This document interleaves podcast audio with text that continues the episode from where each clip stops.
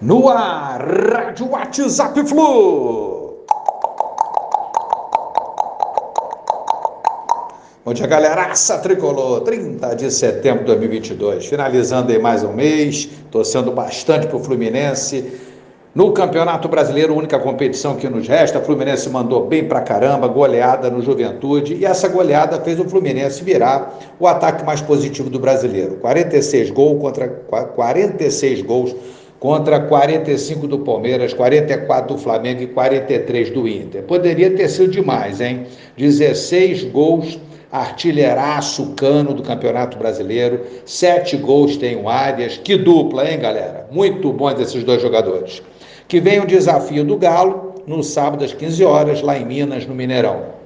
Árbitro dessa partida será Luiz Flávio de Oliveira Fluminense distribuirá 90 ingressos para sócios de cortesia, sendo 40 para residentes em Minas e 50 para sócios de todos os lugares do Brasil.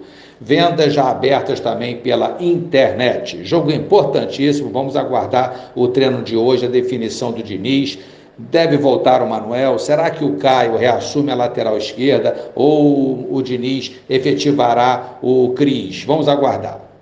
Flu Sub-17, demais Xerém. Ontem a galera do Sub-17, a molecada do Sub-17 derrotou o Ceará por 4 a 2 em Xerém e se classificou às quartas de final do brasileiro da categoria. Agner, dois gols, João Lourenço e Cauã Elias foram os nossos artilheiros no jogo. Xerém sempre! Um abraço a todos, valeu! Tchau, tchau!